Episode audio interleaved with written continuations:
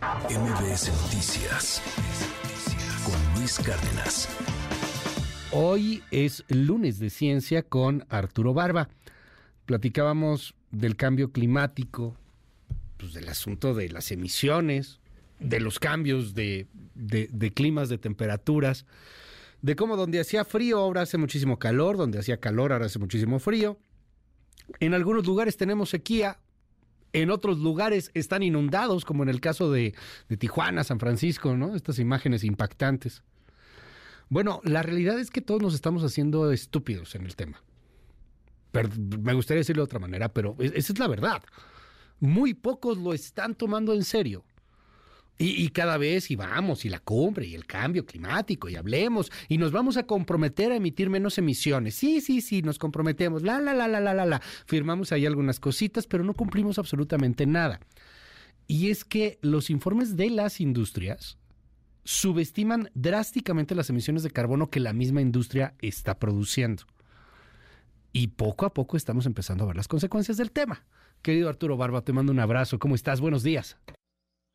¿Qué tal Luis? Muy buen día. Eh, sí, efectivamente, uno de los grandes fracasos de la COP28 que eh, tuvimos el, año pasado, a fines del año pasado, pues es que nunca se llegó a un acuerdo que se buscó o que impulsaron algunos eh, grupos de científicos, el hecho de que las industrias, las emisiones de las industrias y de los países sean analizados por un organismo internacional independiente.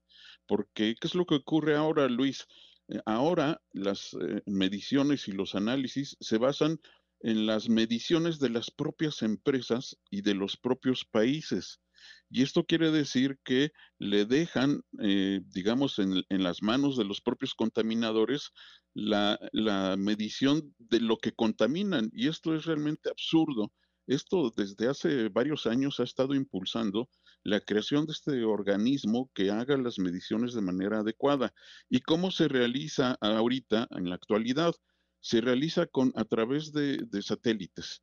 Los satélites están eh, enfocando eh, continuamente, por ejemplo, las refinerías de hidrocarburos, tanto de México como de de todo el mundo, y eh, también incluidos las, las arenas pétreas que hay en Canadá, que es, son los yacimientos de petróleo eh, obtenidos por arena o a través de la arena que está acumulado ahí, más grandes del mundo.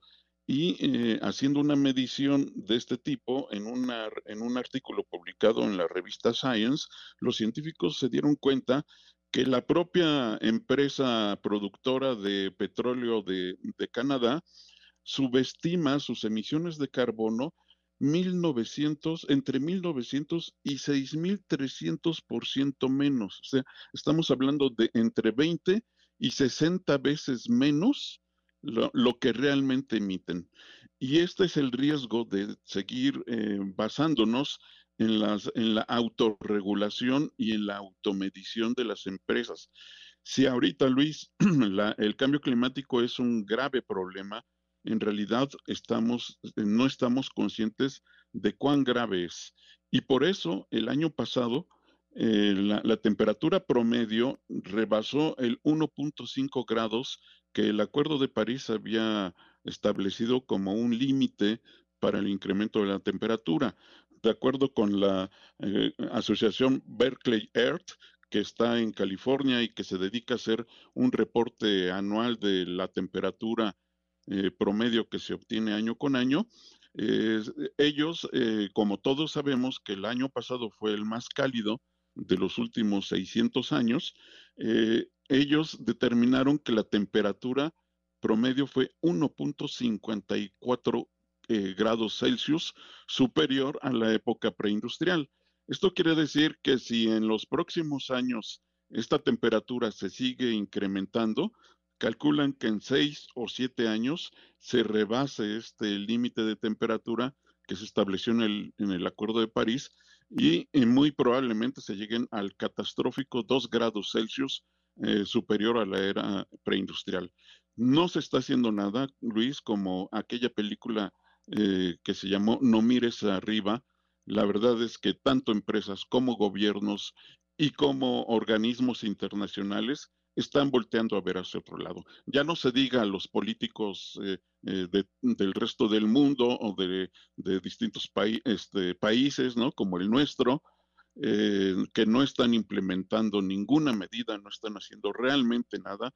En realidad, Luis, en realidad, en realidad soy pesimista en este campo. Vamos a, hmm. superar este límite en temperatura y los eh, efectos van a ser realmente catastróficos. Y el huracán Otis fue solo una, una muestra, Luis. No, y, y a ver, cuesta un poco entenderlo, pero cuando tú pones al juez y parte a revisar si está haciendo las cosas bien, pues resulta que todo lo estás haciendo bien. No, no es algo en contra de la libre empresa ni nada por el estilo, pero pues son las mismas industrias las que van a revisar sus emisiones, pues están y ahí están los datos que nos compartes, Arturo, pues claramente eh, menospreciando y, subestimando la contaminación que realmente están generando, caray. Sí, y, el problema, Luis, es que eh, año con año van a las, a las COP, a las cumbres ambientales, y eh, empiezan a hablar de buenos deseos, empiezan a establecer metas que nunca se van a alcanzar. De nada sirven esas reuniones si realmente no se está haciendo nada. Bueno, gracias querido Arturo, te mando un gran abrazo y te seguimos en tu red. ¿Cuál es? Sí, arroba Banaf Luis y en, su tinta y en MBS Noticias. MBS Noticias con Luis Cárdenas.